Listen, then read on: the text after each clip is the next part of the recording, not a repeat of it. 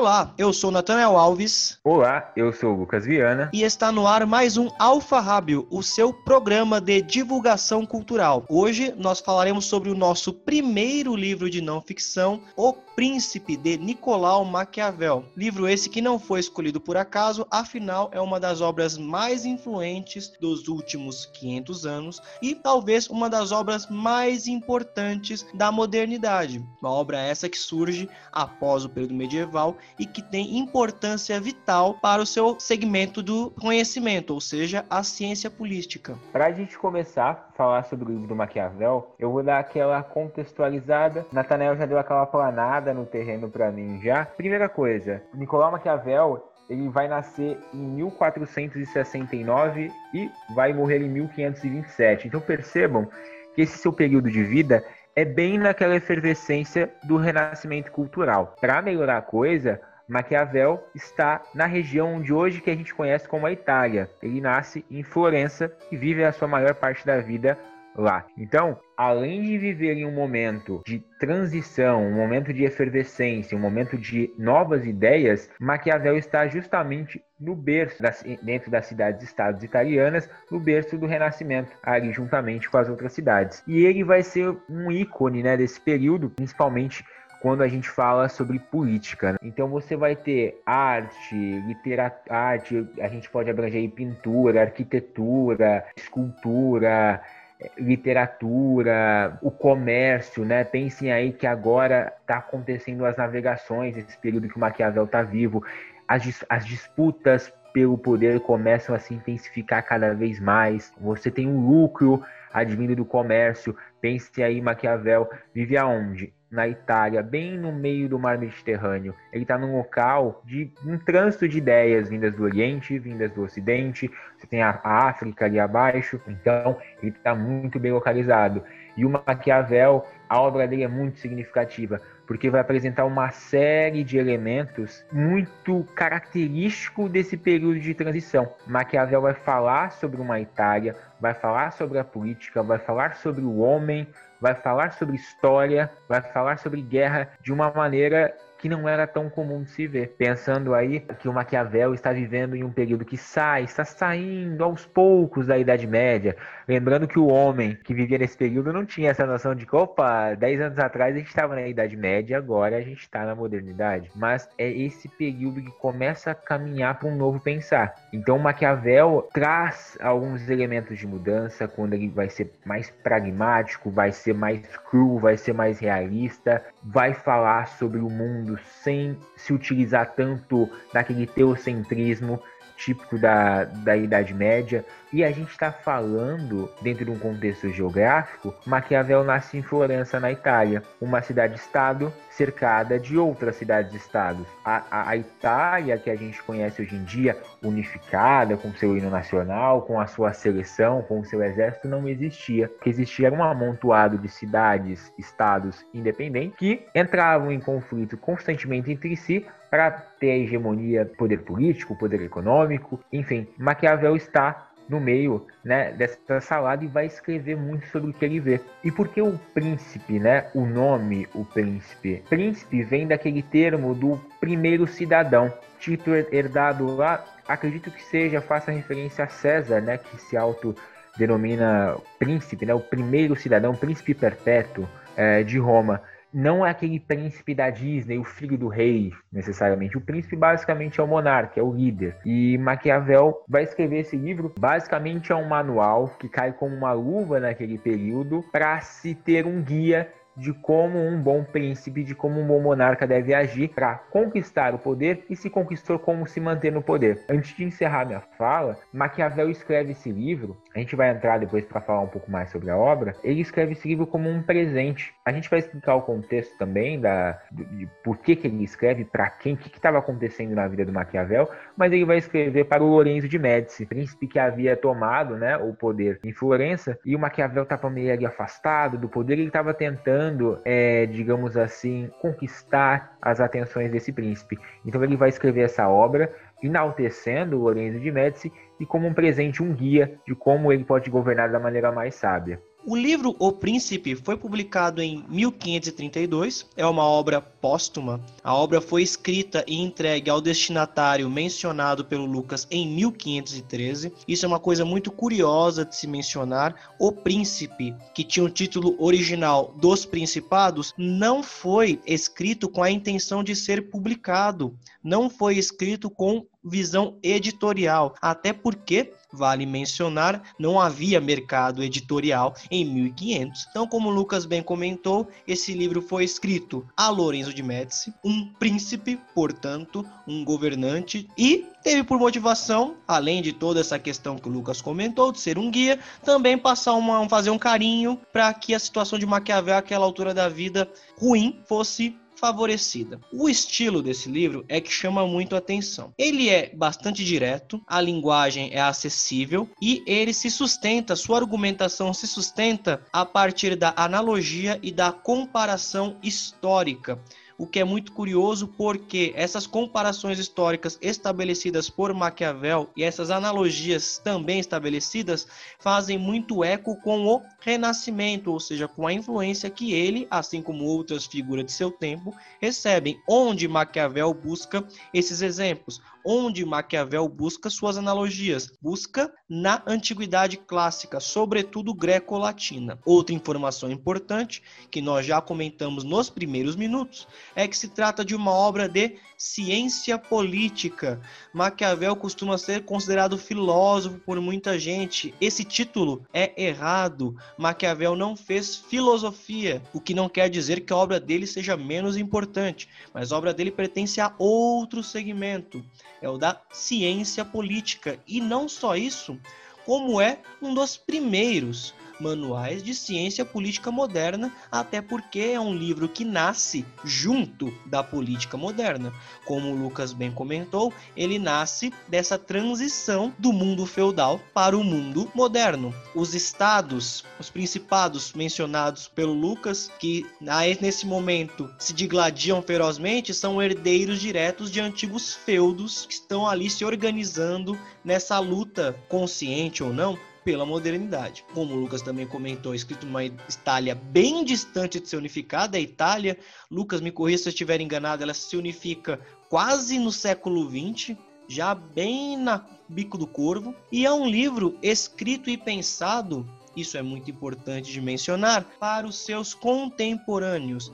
Maquiavel escreve esse livro dedicado a Lorenzo de Médici, e esse livro, obviamente, é pensado tanto para, para Lorenzo quanto para qualquer figura daquele tempo. Ou seja, por mais que as ideias que Maquiavel aborda sejam atemporais, as situações que ele narra são bastante datadas até porque o mundo em que Maquiavel vivia, como a guerra se estruturava, como o Estado se estruturava, é muito distante da forma como o Estado se estrutura hoje, como a guerra e a paz são realizados hoje em dia. Mas vale repetir, isso não torna a obra maquiavélica menos importante e mais ainda, isso não torna as suas máximas, né, os seus conceitos principais menos atemporais. É uma leitura fundamental para aquele que se interessa pela ciência política. Outra coisa que eu julgo relevante comentar, tanto Lucas quanto eu não lemos italiano, então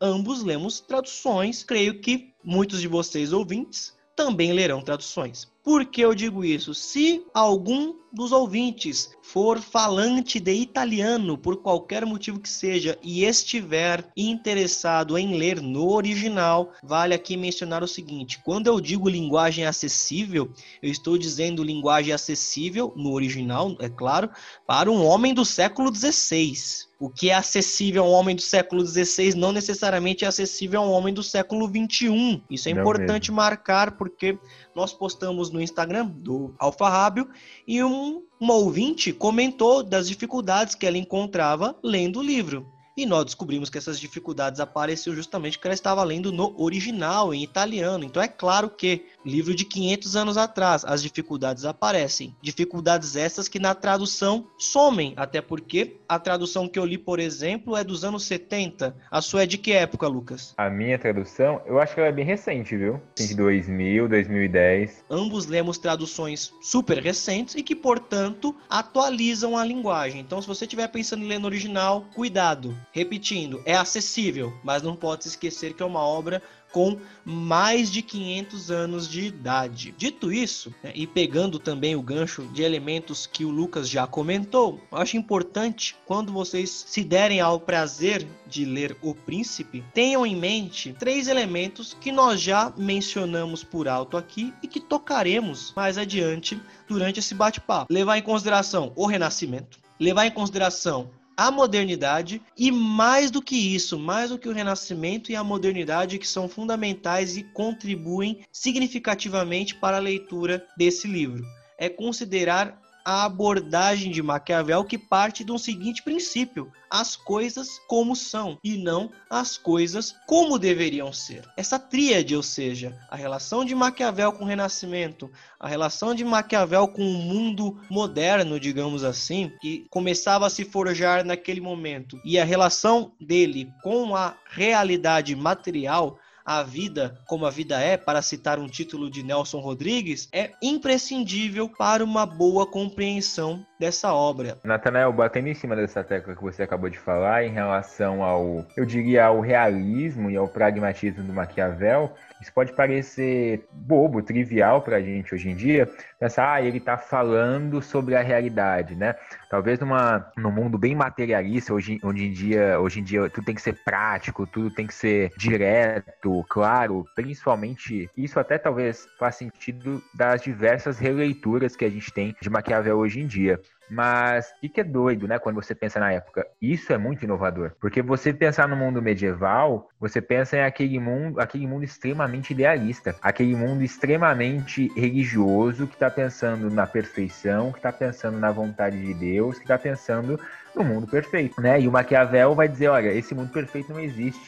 Esse homem definitivamente ele é egoísta, ele é egoísta, ele vai pensar em si mesmo e os homens disputam o poder e sempre estão em, disputa de poder, sempre querendo mais. Então o Maquiavel vai trabalhar com o que é real, né? Esse pragma, eu acho que existe até uma, um pragmatismo versus idealismo. Inclusive o Maquiavel ele critica, né? Tem um trecho do livro que ele fala, olha, é, a pessoa que for viver um mundo pensando na maneira que ele deveria ser, essa pessoa vai quebrar a cara, porque ela tem que estar a par do mundo que realmente é. Porque se você vive como o mundo deveria ser, tendo aquela visão ingênua, ah, os homens deveriam ser bons, os homens não deveriam mentir porque mentir é pecado, não deveriam roubar porque roubar é pecado, não deveriam matar porque matar é pecado, temos que dizer que os homens fazem tudo isso. E se os homens fazem tudo isso, quando a gente fala numa dinâmica política, que é a vida do príncipe, o príncipe ele tem que saber disso e saber lidar com tudo isso, com pragmatismo. E aí,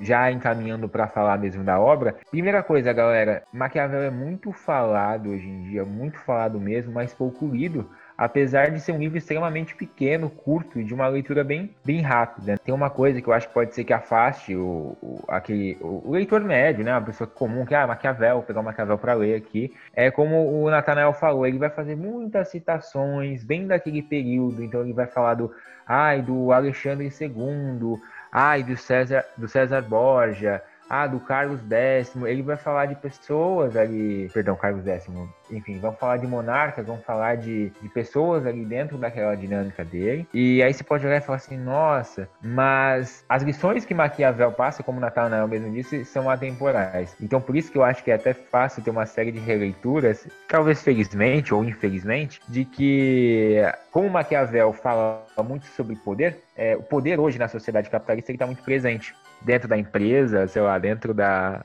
dentro de todos os aspectos onde se disputa consumo, a venda, onde se busca o lucro, já que o dinheiro se materializa como poder, você vai ter essas disputas e Maquiavel serve. Então você tem Maquiavel para empresários, Maquiavel sem querer ele virou quase um baita coach do, do, do século XXI. Falando ali do período, eu acho que Maquiavel levanta muito questões a respeito da ética, né? quando ele quase uma coisa do utilitarismo, né? Será que ele é malvado? Será que o homem é mau? Até que ponto, né? Porque ele coloca em xeque, bom, matar é errado, né? Ele cita um, exemplo lá de que tá tendo um conflito e o monarca pega alguém aleatório, de bode expiatório, e mata aquela pessoa, acusando aquela pessoa de ser responsável por tramar aquele conflito e consegue apaziguar. Bom, mata... Maquiavel elogia, se eu não me engano é o César Borja que faz isso. Maquiavel elogia o camarada, ele fala, ó, oh, ele fez bem, porque ele ter matado esse cara, por mais que ele foi inocente, ele evitou um conflito de enormes proporções que mataria muito mais pessoas. Então, até que ponto? Aí entra a ética, até que ponto matar é errado? Até que ponto é justificado eu fazer tudo para chegar ao poder e para mantê-lo? E aí ele vai falar sobre, ele fala todo, sobre toda a estrutura, né, sobre os súditos, de como um príncipe deve se comportar, quais são as qualidades de um príncipe, quais são os vícios. E é interessante que ele fala, olha, ele não acredita em um homem perfeito, Maquiavel é bem realista nesse sentido, então ele fala, olha, normal que ninguém tenha todas as qualidades, que a pessoa seja bondosa, que a pessoa seja esperta, inteligente, corajosa, mas essa pessoa precisa, religiosa também, essa pessoa precisa aparentar tudo. E além de aparentar tudo, ela precisa também ter os vícios, que alguns vícios são positivos. É até contraditório, algum, alguns pontos negativos podem ser positivos. Como assim? Se você for bom de todo, 100% bom, não vai combinar com o monarca, porque em determinados momentos você vai ter que fazer o mal, né? Você vai ter que agir com rispidez, você não vai ter, você não vai poder ser piedoso o tempo todo, senão você vai quebrar a cara. Então ele fala sobre isso, sobre você aparentar muitas vezes ter qualidades que você não tem. Muitas vezes é mais importante aparentar. Vai falar sobre a formação dos exércitos, sobre os súditos, enfim, uma série de coisas. Tem alguma coisa para pontuar, Natanael? Eu diria o seguinte, logo de início, essa coisa que o Lucas comentou do coach, Maquiavel coach. Que, aliás, coach é a palavra da moda, né? Algum tempo atrás era autoajuda que a gente chamava essa galera. Que, aliás, a palavra autoajuda por si só já é um problema, né, pessoal? Veja, autoajuda quer dizer ajuda a si próprio. Peraí, mas se o livro tá te ajudando, então não é você que tá ajudando a si próprio, e sim é o livro. Ou seja, não é um livro de autoajuda, é um livro de ajuda apenas. Quando a coisa começa conceitualmente errada, você já sabe que vai dar merda. Mas, voltando à questão de Maquiavel ser usado para tudo. Eu particularmente acho isso problemático, independente da liberdade que os leitores têm de fazerem releituras, porque para mim isso faz parte de uma sanha contemporânea de pasteurizar tudo, sanha essa importada dos Estados Unidos. Percebam que todas as porcarias vêm de lá. Nietzsche para estressados, Maquiavel para empresários, a arte da guerra para gerir sua empresa. Essas porcarias enfim, ou seja, essa perspectiva autoajuda, você pegar um autor para referendar qualquer coisa e usá-lo como sustentáculo de qualquer argumentação ruim e banal e o que quer que seja, é muito forte, mas isso obviamente não tira o valor do autor, assim como o fato de alguém ter escrito um Nietzsche para estressados não faz com que Nietzsche seja um filósofo do desestresse. Da mesma forma, Maquiavel ser usado em tudo quanto é lugar não faz com que ele seja simplesmente um mero coach. E isso que o Lucas comentou sobre as coisas como são, essa, esse cerne da obra maquiavélica e das discussões éticas que ele traz, é sempre bacana mencionar, tendo em vista esse aspecto revolucionário do Maquiavel, inovador de tratar a política sem a máscara ideal herdada pelo catolicismo, que por sua vez herdou do platonismo, né? Uma, é um desencadeamento. Santo Agostinho pega o platonismo e enxerta no cristianismo e vira boa parte do cristianismo é hoje, não tem nada a ver o que está na Bíblia, e sim com essa desenvolvimento desenvolvimento teológico de Santo Agostinho, é curioso mencionar que o realismo e pragmatismo de Maquiavel já era praticado na prática. Praticado na prática é boa, né? Já era praticado à época todos os exemplos que ele pega, César Borja e quem quer que seja, todos eles se vendiam como cristãos piedosos, seguidores da Santa Fé.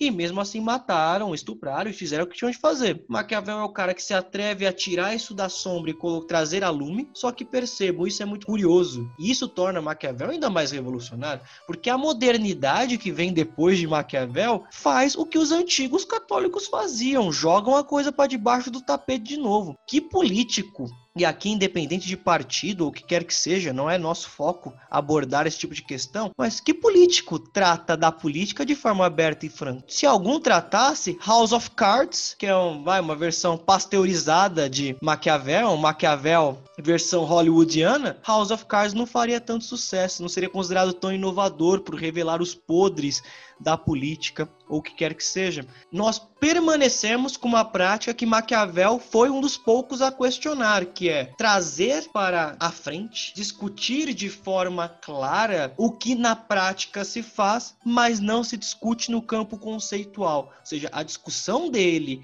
de o que é um principado, de como se mantém um principado, de qual o papel do príncipe, qual o papel dos ministros desse príncipe, como conquistar, como não ser conquistado, tudo isso que ele traz de forma clara. Muita gente que o leu copiou depois, mas dizendo que não copiava. Isso é um caractere muito curioso de Maquiavel. E o que eu acho que cabe também mencionar é que Maquiavel ele não é apenas pragmático. Eu me atreveria a dizer que as suas análises chegam a ser amorais. Em que sentido eu digo amorais? Ele não julga ninguém no sentido moral da coisa. Ninguém. Você não vê em nenhum momento ele falando que o cara foi errado por um aspecto moral.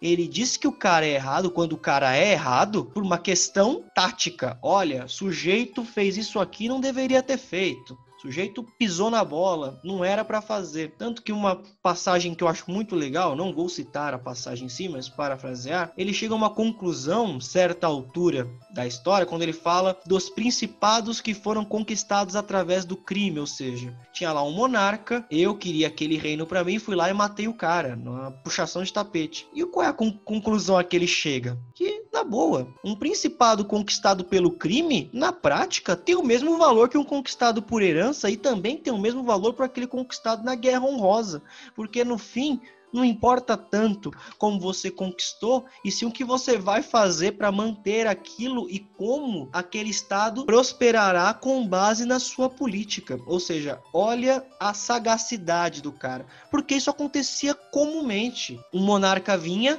matar um cara vinha, matava o anterior, fratricídio, patricídio, matricídio. Gente, pega a história antiga, o Lucas pode falar disso muito melhor do que eu.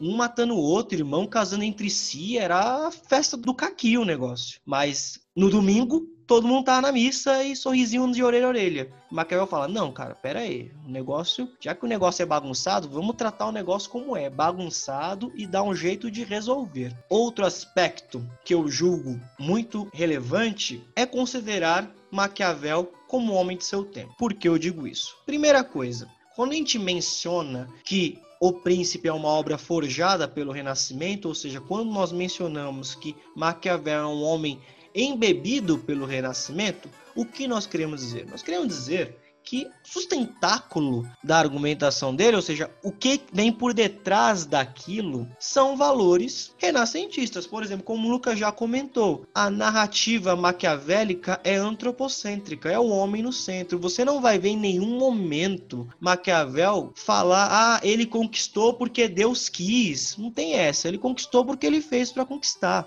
O que era bem comum antes, né? O, o rei reina porque Deus quer. Isso aí muda agora, ele nem aborda isso. Exato, ele não aborda. Já, nós já mencionamos a retomada dos valores greco-romanos, um aspecto natural, naturalista, ele não é metafísico. Isso então, são todas marcas do homem do seu tempo. Isso são coisas muito interessantes. E além disso, eu também acho muito importante quando a gente fala da modernidade em Maquiavel, é que muita coisa que Maquiavel fala, aponta, é o germe, digamos assim. Óbvio que ele não fez isso com tanta intenção, creio eu, mas é o germe, por exemplo, de valores que seriam maturados pela ideologia liberal. Aqui, pessoal, ideologia liberal dos séculos 17, 18, 19, não liberal de 2020, 20, ok? Ideologia liberal, a lógica burguesa, por exemplo, Maquiavel em vários momentos do, ó, falar romance, gente, em vários momentos do livro coloca o mérito acima do direito, coloca o valor, a virtude acima da herança.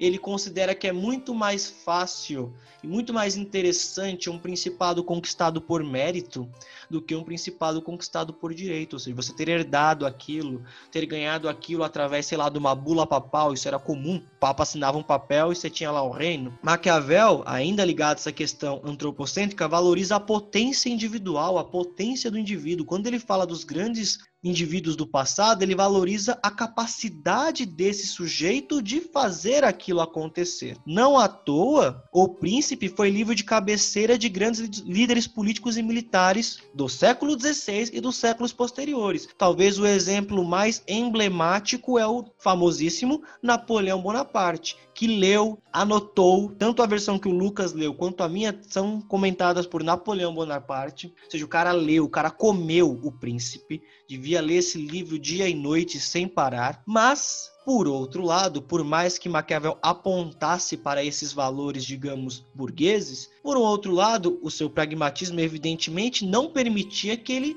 devaneasse, ou seja, o conceito de meritocracia tão defendido pela ideologia liberal já naquela época e vai se perpetuando ao longo dos séculos, para Maquiavel não era um valor supremo e inquestionável. Há uma frase dele que eu parafraseo aqui que é: de nada vale a virtude sem a oportunidade, nem a oportunidade sem a virtude. Ou seja, ele pegava exemplos de grandes homens do passado e mostrava: olha, mas esse aqui não teve oportunidade, então não serviu para nada. Por outro lado, ele pegava sujeitos que tiveram muita sorte, muita oportunidade, mas não haviam se preparado para aquilo e, portanto, não tinham condições. Ou seja, para Maquiavel, existe sim o mérito do indivíduo, a potência individual, a virtude, a virtude, mas também existe a oportunidade. Na sua visão bem pragmática e eu diria realista, a meritocracia anda de braço dado com a oportunidade, com a possibilidade de se realizar esse método, mérito. Não há virtude que valha sem a possibilidade de exercê-la. É, eu queria primeiro corrigir lá, eu falei a respeito de Carlos, Carlos X, o pessoal não me crucificar, eu que sou da área de história, eu errei, tá, galera? O Carlos X é, um, é o rei da França, do início do. logo depois do que o Napoleão sai do poder, tá? Por favor. E segunda coisa que eu queria falar, só fazer uma reflexão. Às vezes, a massa, não tendo conhecimento dessa realidade, digamos assim, sórdida, que é a disputa de poder, e a massa se apegando ao idealismo, você pode jogar aí talvez aí nesse período da questão religiosa, né, daquilo que deveria ser. Os homens deveriam ser bons, deveriam ser tementes a Deus, seguir os dez mandamentos. Isso prende aquelas pessoas que estão abaixo. Então, assim, o, o pobre, o camponês, ele vai tentar ou vai seguir ao máximo essas, essas ideias e quem está em cima não segue, né? Então talvez até facilite uma questão de dominação, porque quem está abaixo, os dominados, eles não têm essa noção da realidade que é o, o, o, o que é as ideias que Maquiavel vai apresentar, que é esse mundo é, onde quase, digamos, tudo é permitido para chegar no poder, ou, ou, nem se debate essa ideia do que seja errado, né? O Maquiavel não vai criticar, por exemplo, uma ação bárbara do, do cara, de um determinado monarca, ele vai criticar, na realidade, se ele falhou nela ele cita lá, ele fala muito essa questão, ainda bem que o, você tocou nisso, que é a questão dos exemplos, né? Ele vai citar um exemplo do. Ele cita o Dário, né? Da, da Pérsia, ele cita Marco Aurélio, ele cita alguns líderes bem específicos ali da, de Atenas, de Esparta, que são exemplos de sucesso. E fala assim: olha, um bom príncipe ele tem que ler, ele tem que estudar e ele tem que se inspirar nessas pessoas, porque nessas pessoas tiveram sucesso e nessas virtudes. Então, isso é legal também que ele fala que o príncipe precisa estudar não é só ter o poder, né? Por isso precisa estudar também é, a arte da guerra, a arte de se fazer política. Isso é, é bem bacana mesmo. É, outra coisa que eu queria pontuar é a respeito da população, do povo, né? Porque o Maquiavel ele vai falar, olha, é bem interessante isso. O que é ruim, você tem que fazer numa paulada só. Pagar à vista, no débito, uma parcela só. Bum, porque as pessoas vão esquecer. Você não pode ser um líder que seja odiado. Ele fala que ser odiado pela massa é a pior das coisas que pode acontecer. Porque você faz o mal numa paulada só, as pessoas depois de um tempo esquecem e você vai fazendo coisas boas. Mas obviamente de maneira gradual e que seja amplamente divulgada. Então ele sugere, ah, o príncipe é bom que ele faça grandes obras, coisas assim para o povo, faz uma ponte, faz isso, faz aquilo seja visível, que ele seja lembrado, e sempre aos poucos. Porque ele mesmo diz, olha, o, o, é muito mais difícil governar se você não tiver apoio do povo. Olha que interessante. Você não pode ser, por exemplo, um déspota completo, uh, um tirano. Porque se algum dia um inimigo tenta te invadir, se você for odiado, pode ser que os, os habitantes do seu principado se unam a ele. Porque, podem, porque o homem sempre vai esperar algo melhor. Então ele pode se unir ao inimigo esperando que a situação melhore. Então, é importante ter o povo, o povo ao seu lado, né? Não ser bonzinho, né? Mas não ser odiado. Isso é bem interessante também. E uma coisa que eu queria destacar que é a respeito, isso é um, quase que um deleite meu, né? A gente até comentou isso em off, que hoje a gente pensa, ele, o Maquiavel fala sobre os exércitos e os tipos de exército daquele período, né? Ele vai bater muito na tecla do mercenário. É algo que a gente nem pensa hoje, parece muito coisa de, de filme de Hollywood, mercenário e tudo mais mas a utilização de mercenários no século XV e no século XVI é bem comum. Então eu posso ser um príncipe de Florença e ter tomado, ter chegado ao poder com, com tropas francesas, com tropas venezianas, porque eu posso comprar essas tropas.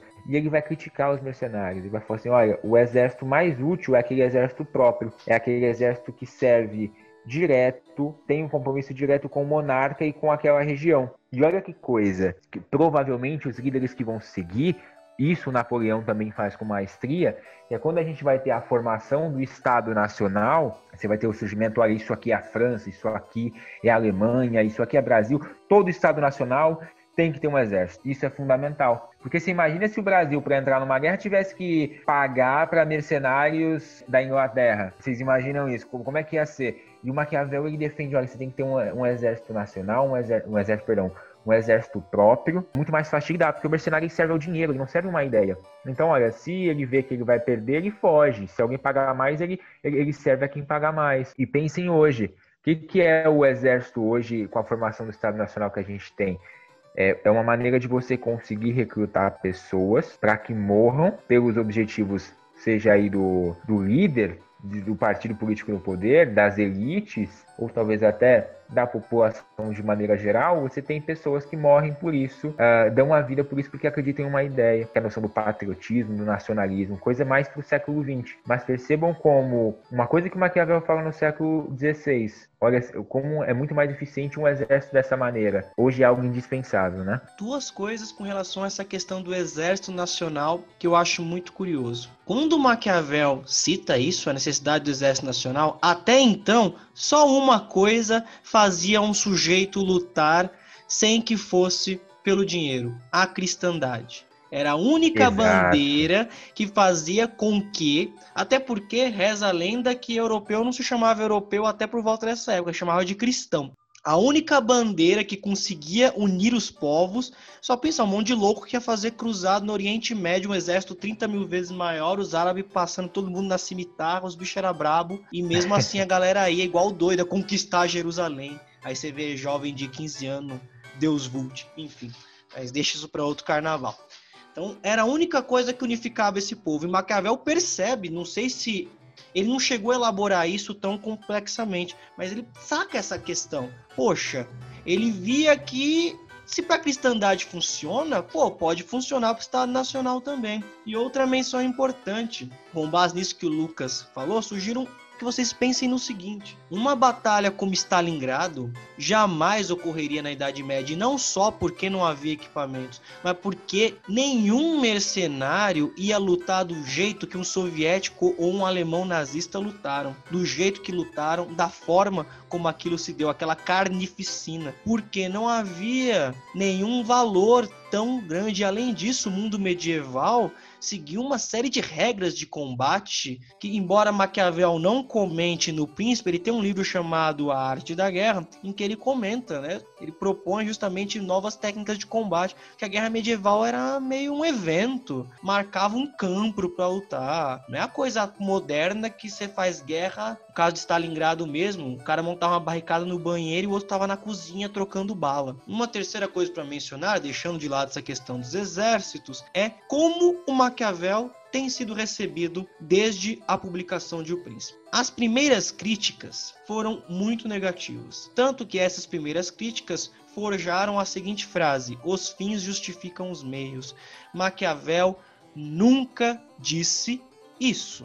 Eu incluo Maquiavel na lista dos pensadores mais mal lidos, ao lado de Nietzsche, Freud, Marx. Leem mal ou não leem e falam groselha. Essa frase apócrifa surge justamente por críticos à obra maquiavélica que são incapazes de se distanciar da análise moral, da análise ideal. Para esses sujeitos, a abordagem maquiavélica beira a infâmia. Por exemplo, um dos primeiros críticos de Maquiavel, um tal de Reginald Pole, um cardeal inglês, um dos últimos cardeais católicos ingleses antes da separação entre a, a Igreja Anglicana da Igreja Católica, é, foi um dos primeiros grandes críticos que acusavam Maquiavel de ser sujeito horrível e sujeito perverso. Essa leitura é tão forte, mas tão forte, que deu origem ao termo maquiavélico. Quando se fala em maquiavélico, ah, o sujeito é maquiavélico. O que se pensa? O sujeito é ardiloso,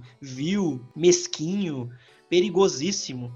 Em inglês, por exemplo, não sei se é usado ainda hoje, mas surgiu um apelido chamado Old Nick. Você usa para apelidar um sujeito justamente ardiloso, né? um sujeito terrível. Ou seja, isso também mostra, embora seja uma leitura enviesada e, em última análise, péssima, mostra o impacto que a obra maquiavélica teve, tanto em seu tempo quanto posteriormente. Eu acho sempre isso muito importante mencionar, porque no fim, ao fim e ao cabo, para qualquer obra, quer seja literária, quer seja não literária, de ciências, teológica, o que quer que seja, vale aquela coisa que o pessoal fala: falem bem ou falem mal, mas falem de mim.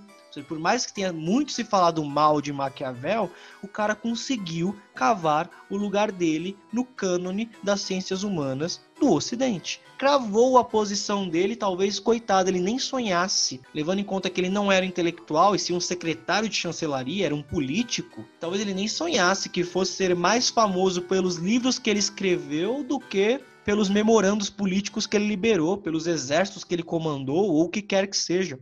Olha, eu queria fazer uma, uma citação uh, de um trecho, que é um trecho maravilhoso da obra de Maquiavel, para você que está escutando, é, ter aquele gostinho de querer ler essa obra. Chegamos, assim, à questão de saber se é melhor ser amado do que temido. A resposta é que seria desejável ser ao mesmo tempo amado e temido, mas que, como tal combinação é difícil, é muito mais seguro ser temido, se for preciso optar. De fato, Pode-se dizer dos homens, de modo geral, que são ingratos, volúveis, dissimulados. Procuram se esquivar dos perigos e são gananciosos. Se o príncipe os beneficia, estão inteiramente do seu lado. Como já disse, oferecem seu próprio sangue, o patrimônio, sua vida e os filhos, desde que a necessidade seja remota. Quando ela é iminente, fogem. Estará perdido o príncipe que tiver confiado inteiramente nas suas palavras, sem tomar outras cautelas, porque a amizade conquistada pelo dinheiro, e não pela grandeza e nobreza de espírito, não é segura. Não se pode contar com ela. Os homens têm menos escrúpulos em ofender quem se faz amar do que quem se faz temer, pois o homem é mantido por vínculos de gratidão que se rompem quando deixam de ser necessários, já que os homens são egoístas mas o temor é mantido pelo medo do castigo, que nunca falha. Caramba, cara. Esse trecho, enquanto eu lia, quando eu cheguei nele, eu falei: Uou! Eu acho que se a gente pudesse pegar um trecho assim, olha, Maquiavel, boom. Olha, olha essa análise que ele faz, olha como é uma coisa cru. Você consegue observar, não necessariamente você precisa ser um príncipe em, Florença no século XVI, mas você consegue observar em pequenas coisas no cotidiano, não é mesmo, Nathanael? Sem dúvida. Não à toa é a máxima mais famosa do Maquiavel, né? Melhor ser temido do que amado. Aliás, para nós já irmos para os finalmente, eu acho importante fazer essa distinção que Maquiavel faz muito bem, e o Lucas já mencionou, mas cabe retomar com todas as letras. Maquiavel coloca em campos separados o temor e o ódio. Exato. Temer é diferente de odiar. De onde é que Maquiavel tira isso? É importante citar. Maquiavel tira isso das referências cristãs que ele tem. Deus é temido, mas não é odiado. Quando se refere a Deus na Bíblia, é, você pega qualquer texto bíblico do Antigo Testamento, louvai a Deus com tremor e temor. É você tremer diante de Deus e temer a Deus, mas você não pode odiar a Deus, pelo contrário, você tem de amar a Deus sobre todas as coisas, não é isso? Ou seja, Maquiavel faz essa distinção bem clara. O temor para ele não anda necessariamente colado ao ódio. Você pode temer algo e respeitar esse algo. É quase poderoso chefão o negócio, se a gente fosse fazer uma analogia bem tosca. Todo mundo teme Dom Corleone, mas não odeia Dom Corleone. Pelo contrário, quando ele morre, todos caem aos prantos diante de seu túmulo. Ele é amado pela família e seus asseclas morrem por ele por dois pregos e um abacaxi. Para Maquiavel, essa distinção é muito clara. Por que eu acho importante mencionar isso? Porque na contemporaneidade, nós, herdeiros da democracia liberal, temos a visão de que não, você não pode ter medo basicamente, sociedade livre de medo, etc e tal. Mas fala, não, não é bem assim, tem que temer sim, desde que não se odeie, o temor é válido. Última coisa, eu passo para o Lucas para a gente poder, enfim, encerrar. Um elemento que o Lucas comentou sobre o papel do povo em Maquiavel. Gente, isso é muito importante porque quando Maquiavel escreve O Príncipe, não tinha essa ideia de que o poder emana do povo, como está na nossa Constituição poder emana do nobre, o povo é nada, o povo é capacha para pisar em cima. Mas Maquiavel, quando o Estado sequer havia assumido a forma do Leviatã de Hobbes ou do contrato social de Rousseau, primeiros intelectuais, isso já no século 17 e 18, que passam a refletir sobre o papel das várias classes no arranjo estatal, Hobbes vai para uma perspectiva pessimista, né? o povo é ruim, então você cede poder à violência do Estado para que o sua integridade seja respeitada, e Rousseau que fala que é a necessidade do homem criar esse contrato social, etc e tal. Mas Maquiavel, num mundo em que não tem nada disso, o poder vem de cima e é quem está em cima que manda, Maquiavel pensa, mas veja bem, quem está em cima é que manda, mas quem está em cima é um só e pode tomar um rodo. Cara pode tomar um rodo por qualquer coisa. E é um fato, tanto que Maquiavel bate muito essa tecla do conservar o poder, conservar o poder, conservar o poder, porque ele sabia que nada é perene. E essa coisa dele trazer o povo para a jogada, quando sequer existia uma lógica de um Estado que precisasse de um povo, ninguém pensava nisso até então, é de uma genialidade absurda é, se tirar o, o chapéu. Para encerrar, eu só queria falar mesmo a respeito da vida do Maquiavel, rapidamente, que quando ele escreve essa obra, ele meio que está exilado do poder, né? Porque o Maquiavel, em 1512, por aí, ele exercia uma função de magistrado, né? Ele era como se fosse um conselheiro político, né? É, do líder daquele período. E aí, quando o, o Lorenzo de Médici, né, a família Médici toma o poder, ele é meio que afastado, ele acaba sendo exilado, ele também é, há relatos de que ele foi torturado e tudo mais. Então, é, é, até um período melancólico, né, quando ele escreve O Príncipe. Mas ele, depois de um tempo, acaba é, se aproximando novamente da política. E aí ele vai ter uma vida até boa. Ele vai, ele vai ser uma das pessoas que vai escrever sobre a história de Florença, né? Chega a escrever uma, uma peça de teatro chamada A Mandrágora, Mandrágora, se eu não me engano. Enfim, ele acaba tendo uma vida até plena, assim, depois do, do livro, mas ele não vai ter em vida, né? Eu acho Maquiavel, como você mesmo falou, jamais esperaria em algum momento que o livro dele chegaria é, ao ponto que chegou hoje, né? De ser é, pauta de coach, enfim, ter inspirado tanta coisa, né? Então é isso, pessoal. Um muito obrigado por terem permanecido conosco em mais este podcast. Em caso de dúvida, sugestão, conselho, pedido de obra a ser analisada, Contate-nos no Instagram, arroba alfarrabiopodcast, ou por e-mail, alfarrabiopodcast.gmail.com. Fiquem atentos às nossas redes, teremos novidades nos próximos dias, anúncio de novos quadros e etc. Um forte abraço a vocês, um bom dia, boa tarde, boa noite, bom final de semana, bom começo de semana que seja, e até mais. Grande abraço a todos, pessoal. Beijão no coração de vocês. Tchau, tchau.